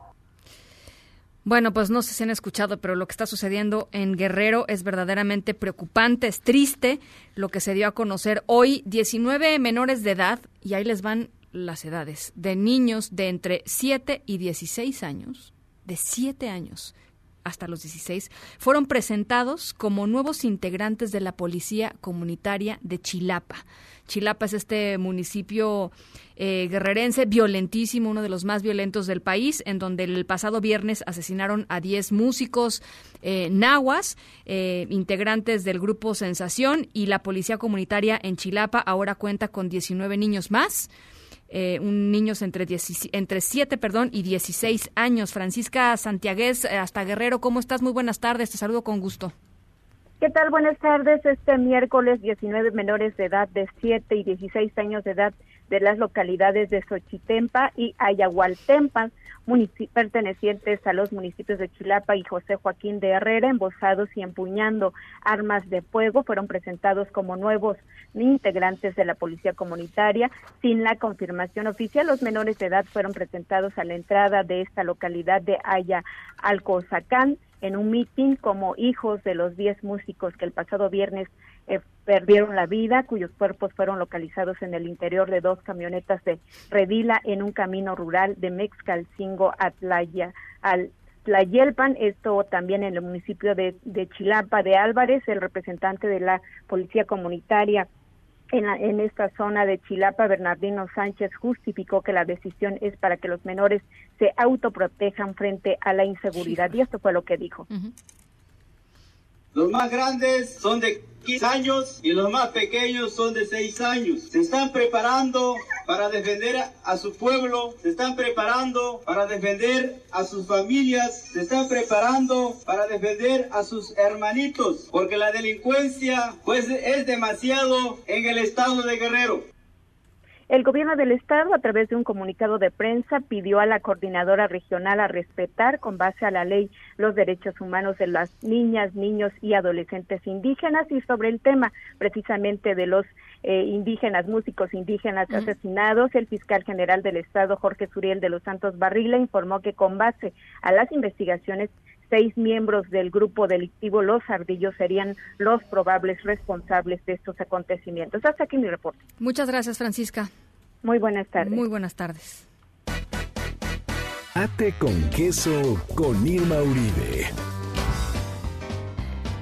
Hola Irma, ¿cómo estás? pues aquí. Oye, con esa nota. Sí, no, no, no. Este es, no muy inspiradora bueno, pues muy triste, ¿no? Mucho, mucho la realidad que viven muchos niños en nuestro país. Pero la realidad de muchísimos. Pero tú traes otro tema. Traigo otro tema. A ver, platícanos. Em, pues bueno, hoy, más que recomendarles algún título o títulos de libros en particular, quisiera platicar un poquito, sobre todo porque todavía estamos a principio de año y si ustedes nos hicieron caso, a, a, mí y a ti, este, y regalaron libros en Navidad o, o, sus hijos pidieron libros a Santa Claus de los Reyes Magos y ellos cumplieron. Eh, Seguramente sus hijos tienen libros nuevos en casa, cosa que sería ideal o muy padre para ellos también. Em, y entonces quiero platicar un poco hoy sobre cómo podemos saber, sobre todo para los niños que están empezando a leer o que están entre los 6 y los 10, 11 años, cómo podemos saber si lo que estamos si lo que están leyendo nuestros hijos está de acuerdo a su nivel de lectura. ¿Cómo sabemos que un libro está efectivamente eh, o responde efectivamente al nivel de lectura que tienen nuestros hijos, más allá de la edad que podemos tal vez ver como en la en la contraportada del libro, ¿no? Que siempre recomiendan. Este libro es para niños entre 3 y 5, entre 6 y 8. Em, ¿cómo, ¿Cómo podemos nosotros darnos cuenta de que eso de que eso es efectivo y que no están pasando dos cosas? Uno, que nuestro hijo no se va, o el niño que estamos em, dándole el libro, no se va a aburrir con el libro, ¿no? O sea, no es demasiado fácil y la flojera. Y la otra es que no le esté costando demasiado trabajo al punto de no entenderlo. De que se frustre, O de que se frustre. Entonces, ¿cómo sabemos cuál es ese como punto ideal en donde nuestro hijo, el niño que estamos atendiendo, va a disfrutar el libro y lo va a poder entender al mismo tiempo que le representa un pequeño reto y puede crecer con, con, con, ese libro. Entonces, hay algunos indicadores que la verdad es que son bien fáciles de observar en casa y les traigo una prueba que ustedes pueden hacer, hacer en su casa que es muy sencilla para darse cuenta eh, de, de qué están, de si lo que están leyendo sus hijos es como lo adecuado, hay un montón de maneras, ¿no? Uno es la prueba de los cinco dedos, que es la que les voy a explicar ahorita un poquito más a fondo para que ustedes la puedan hacer en casa. Les va a tomar 10 minutos y les va a dar muchísima luz al respecto. Otra es muy fácil o más o menos, es una prueba de comprensión, ¿no? O sea, le, pedirle al, al, niño o niña que lea una página del libro en voz alta, la que sea, una página que tenga, pues, el promedio de texto que trae el libro, sobre todo en los más pequeños, que no sea una página que tenga muy poquitito texto, pero tampoco que sea la página más carga de texto de su libro, pero que escojan una página que esté promedio, que se las lean en voz alta eh, y, que, y que ustedes al final les pregunten y que entendiste, ¿no? Si el niño o niña está entendiendo más o menos bien de qué va la historia, eh, qué está pasando, cuál es la trama, si hay una complicación o una solución, pues estamos bien. Esa es la prueba de comprensión que es bastante sencilla. Ahorita vamos a regresar a la de los cinco dedos para que, para que, para que ustedes la puedan hacer. Eh, y les traigo algunos tips al final para que si sus hijos ya están empezando a alcanzar su nivel de lectura óptimo o están, nece o sea, están necesitados de un nuevo reto, ¿cómo pueden ustedes ayudarlos a como alcanzar el siguiente nivel de lectura con algunas cosas que son sencillas de hacer? Entonces, la prueba de los cinco dedos es una prueba bastante sencilla eh, que ustedes pueden hacer en casa con el libro favorito de sus hijos. Esto es, esto es importante, ¿no? O sea, agarren un libro que su hijo pues tal vez ya conozca, tal vez ya está leyendo eh, solo. Acuérdense que esto es para niños y niñas que ya leen o que están empezando a leer. O sea, no, esta, esta prueba obviamente no aplica a los más pequeños que leen acompañados. Eh, la, la, la, idea de, del, del, vamos a decir, del, del, ideal nivel de lectura de un niño es que pueda hacer dos cosas. Uno es decodificar las palabras, o sea, entender, entender a los, a los garabatos, lo que ¿no? lee. Exactamente. ¿No? O, sea, que, que, que no... ver letras y convertirlo en una palabra. Exacto. Eh, esa, esa decodificación es el primer paso. Entonces, si ustedes ven que un niño está pudiendo decodificar lo que está leyendo, es decir, eh, puede leer en voz alta incluso sin entender, pues bueno, esa es como una, una de las cosas que queremos ver, ¿no? La otra cosa que queremos ver es la comprensión, pero son como dos cosas por separado y hay que, y hay que entenderlas así. Si al niño le cuesta trabajo leer una palabra muy larga, por ejemplo, no necesariamente quiere decir que no esté entendiendo el contexto. Claro. Entonces, son como, son como estas dos cosas las que vamos a medir. Uno, la decodificación y dos, la comprensión. Cuando el niño puede hacer ambas cosas en un mismo libro, entonces ese libro es correcto para él, ¿no? O sea, el libro correcto es el libro que puede eh, combinar eh, estas dos cosas de manera que el niño no nada más decodifique, sino también entienda.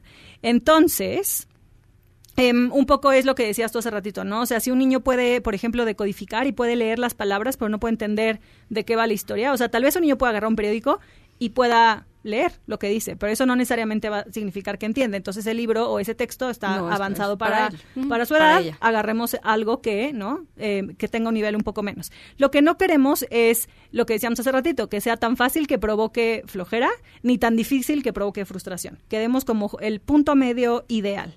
Entonces, la prueba de los cinco dedos. La prueba de los cinco dedos nos va, nos va a dar eh, un poco de luz sobre estas dos cosas. Entonces, lo que hay que hacer es agarrar la página eh, al azar que decíamos hace rato, una página que traiga como el promedio de texto del libro, eh, pedirle al niño o niña que lea la página, idealmente en voz alta para que nosotros podamos escuchar también cómo va con la decodificación. Eh, y nosotros, en, y explicarle al niño esto antes, eh, que ellos sepan que estamos como tratando de entender si el libro es, es, es correcto para él o ella, eh, es ir contando las veces que el niño o niña em, pierde una palabra o se equivoca en una palabra, ¿no? Esto tiene que ver con la decodificación. Y o que el niño o niña diga, ¿qué es esto? ¿Qué significa decodificar? ¿Qué significa algo más? O que de plano pare de leer. Eh, si hay cero, cero, cero palabras equivocadas, cero preguntas, cero nada, y el niño además entiende lo que está leyendo por lo que nosotros le preguntemos, el niño está leyendo el libro de manera independiente. Esto significa que estás listo para el siguiente nivel, está listo para un nuevo reto, para no aburrirse. Eh, entre uno y cinco errores, vamos a llamarlos errores, pero bueno, entre uno y cinco, eh, pues sí, errores, eh, significa que está justo en su nivel y ese es perfecto para él o ella. O sea, si tiene cinco, entre uno y cinco palabras que no entiende, entre uno y cinco dudas del libro, estamos bien. Pero si tiene más de cinco, seis, diez, veinte en una sola página, No, pues no. entonces ese libro todavía no es para él o ella. Em, entonces, ustedes obviamente pueden guiarse por casi todas las editoriales, si no es que todas, em, tienen códigos, ¿no? algunos usan colores, algunos usan diferentes títulos para las colecciones, algunos usan las edades como una guía de em, lo que están leyendo. Otra manera de ustedes darse cuenta es preguntarle a su maestra en la escuela em, cuál es el nivel de lectura de, de, de su hijo o hija o de su salón de clases. Entonces, ¿qué tipo de libros están leyendo? ¿Qué tan largos? ¿Qué tan cortos? ¿Capitulados? ¿No capitulados? y en cuanto a comprar libros para ellos, pues sería ideal nosotros comprar libros. Uno, que le interesa al niño o niña, primero que nada, y dos, que respondan a su nivel de lectura y que, de ser posible, respondan al siguiente nivel de lectura, no para que les lean ahorita, sino para irles armando un esto es lo que sigue. Y entonces eso también crea un poco de motivación para los niños para ya casi llego a ese libro que quiero, ¿no? La otra cosa en cuanto a comprar los libros es fijarnos también, sobre todo si compramos series de libros, por ejemplo Harry Potter, ¿no? El ejemplo que siempre ponemos para series, es ver que la serie en sí sea de su nivel de lectura. Harry Potter es un muy buen ejemplo porque Harry Potter fue escrito para que los niños crecieran con esos libros. Si sus hijos son niños que leen muy rápido y se van a querer echar la serie completa este año, pero tienen siete años, pues, pues, los libros tres, cuatro, cinco no van a ser para ellos ni está ni para su nivel de lectura. O sea, el nivel de comprensión y de madurez necesitan esos libros es diferente al de los libros uno y dos, que son mucho, mucho más sencillos y sí efectivamente para niños más pequeños. Entonces, Traten de hacer estas pruebas con sus hijos. Si ustedes ven que ellos ya están listos para el siguiente nivel, eh, ayúdenlos a hacer como em, chequeos de comprensión, explíquenles cosas que, que ellos les esté costando un trabajo entender. Eh, felicítenlos, ¿no? Por leer libros nuevos, libros más largos, libros capitulados, libros del siguiente nivel, para que ellos sepan que em, esto pues es un logro, ¿no? Y que entender un libro y, saber explicarlo es un proceso, y es algo alcanzable poco a poco. Em, les decía, hagan su lista o su, o, su, o su repisa de estos libros los vamos a leer pronto. Ahí están, todavía no estamos listos para ellos, pero ahí vienen. Em, y bueno, finalmente lo que les decía hace rato, denles a escoger. Si ustedes, si ustedes, si su hijo está empeñado en leer Harry Potter o este los Hunger Games o un libro que todavía no está a su edad, vayan a una librería, vayan a una biblioteca, pidan al bibliotecario que les, que les dé opciones de lectura a un nivel em, pues menor antes, ajá, un, nivel inferior, em, que sean del más o menos la misma, de la misma, del, pues del mismo de la tipo, misma onda, de la misma onda, para que los niños también se sientan considerados, ¿no? Al, al escoger sus libros. Me parece muy bien tu intervención del día de hoy. Muchas gracias. Porque a mí me van a, me van a mandar a la goma porque no me van a dejar hacer ningún, ningún tipo de, ninguna tipo de prueba. Este, pero no, que es, es muy importante que no Hagan la prueba ustedes. Y si no les quieren decir a sus hijos, yo, yo recomiendo que sí se los digan y que los involucren en la prueba, pero si ustedes creen que de plano está muy difícil, háganlo ustedes. Ah, léeme tantito en voz alta de este libro tan bonito que estás leyendo. Y si ustedes ven que no está listo, pues ya, luego idearán alguna opción. está bueno. Alguna salida rápida. Gracias, Irma. Bye. Las seis con cuarenta y seis. Vamos a la pausa. En un momento continuamos en directo con Ana Francisca Vega. Continúas escuchando en directo con Ana Francisca Vega por MBS Noticias.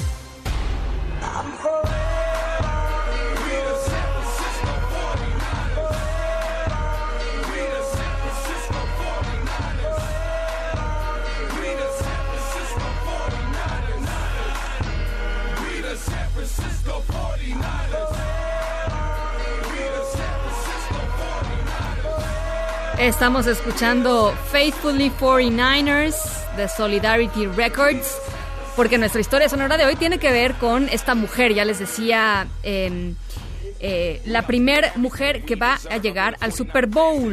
¿Qué tal? Se llama Katie Sowers la primera entrenadora en llegar a pues al evento deportivo más importante de Estados Unidos. Llega como coach assistant, asistente del, del, coach. También es la primera persona abiertamente gay que va a trabajar con uno de los equipos que van a enfrentar eh, en el Super Bowl. Esto la vuelve, pues evidentemente, icónica. Desde el 2017, Katie es asistente de tiempo completo del área ofensiva de los 49 de San Francisco. Sobre todo trabaja con los receptores. Eh, y antes colaboró con equipos como los Halcones de Atlanta. Eh, y bueno, eh, si te preguntas qué es lo que hace una asistente ofensiva, entre muchas cosas, es una especie como de analista que observa cómo es que los jugadores están haciendo sus estrategias en el equipo y los del equipo contrario, por supuesto, y a partir de eso, pues arman distintas distintas maneras de enfrentarlos. Así es que este 2 de febrero, la primera mujer eh, pues que literal rompió el techo de cristal, eh, la primera asistente de entrenador en un supertazón. En Agenda con Rafael Arce.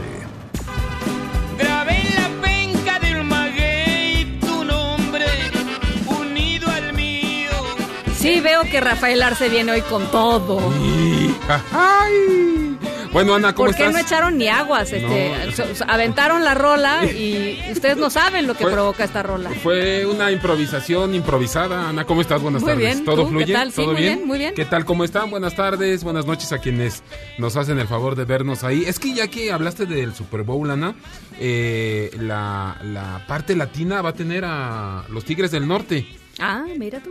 ¿Quieren ustedes saber más? Ah, pues escúchenos porque eso entrará en la agenda del viernes eh, previo, Previo al el 2 de- viernes 31, ¿no? Viernes 31 de enero. Exactamente, y ya les explicaremos qué papel tendrán los Tigres del Norte en el Super Bowl. Porque también va a estar Shakira y también Sí. va a estar J-Lo, ¿no? Exactamente. O sea, muy latino, muy latino. Pero por ahí los Tigres del Norte se van a, a colar Eso en el gusta. Super Bowl. Me ¿Quieren gusta. saber por qué? Pues síganos escuchando aquí en, en directo. Ana, ya en temas mucho, mucho más serios, ¿no? Eh, estamos al pendiente del resultado de los análisis de sangre de la persona que podría, podría, subrayamos, estar infectada por la cepa del eh, coronavirus. coro- coro- coronavirus. Estamos al pendiente de este asunto. La autoridad federal di- dice que en 24 horas. A nosotros la secretaria de salud de Tamaulipas nos dice que si es negativa podría ser ya en las próximas horas. Pero bueno, en las próximas 24 o 48 hora- a- o- horas, Ana, es- eh, sabremos del resultado de este de estos análisis. Por supuesto, a partir de mañana, Ana, me hicieron recordar hoy las autoridades del gobierno federal en materia de salud aquellos tiempos de la influenza Ujú. H1N1 o como dijera el Bester Gordillo. No, ya H- ni la- ya ni va- le muevas, ya no, ni le no muevas. le muevo, ni le muevo. Eh, que, que eran reportes y reportes y reportes y reportes, pues mañana. Una Ana, vez al día, ¿no? Va una ser. vez al día, mañana inician las conferencias de cada 24 horas.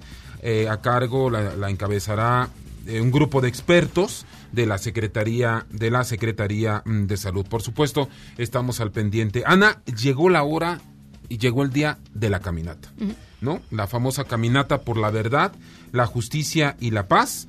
Esta caminata eh, convocada y encabezada por Javier Sicilia, pero que también estarán por ahí otros activistas, entre otros activistas, eh, eh, Julián Levarón, la familia Levarón, Lanford y demás. Que por cierto, ¿No? Morena pues no dejó que, que ningún miembro de la familia Levarón subiera a, a la tribuna, en el Congreso a, a hablar desde la tribuna, ¿no? Así es, ni serán recibidos por el presidente, ni fueron...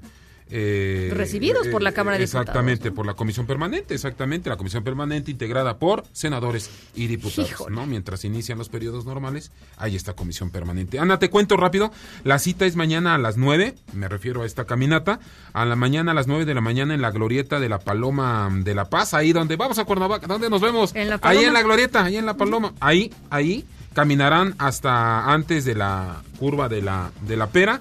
Esto estamos hablando que son unos 12 kilómetros, Ana. A la una y media de la tarde tomará, tomarán autobuses hasta el antiguo mirador, ahí donde sean... Ujú. eh, Ya, ya, ya. Bueno, Sí, exactamente.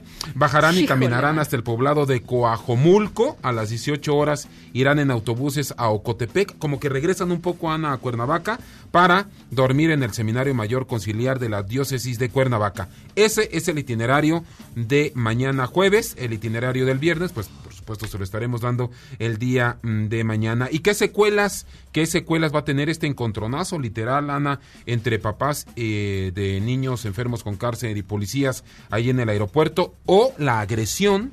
¿No? Algunos dirían de policías Bueno. contra los papás y esta agresión injustificada, reprobable de un adulto hacia un menor, ¿no? Definitivamente, niña, policías hacia, hacia una niña Ana. Pues bueno, estamos al pendiente de esto y de muchas cosas. Bueno, pues la agenda cargadita. Gracias, Rafa. De nada a ti. Muy buena tarde. Por cierto, se, se- se activa la alerta amarilla. Más frío, ¿eh?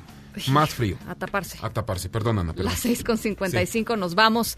A nombre de todos los que hacen posible este espacio, gracias por acompañarnos esta tarde. Yo soy Ana Francisca Vega. Se quedan como siempre con Gaby Vargas y después ya saben, charros contra gangsters. Pasen buena noche y nos escuchamos mañana. MBS Radio presentó En directo. En directo. Con Ana Francisca Vega. Por MBS Noticias. Este podcast lo escuchas en exclusiva por Himalaya. Si aún no lo haces, descarga la app para que no te pierdas ningún capítulo. Himalaya.com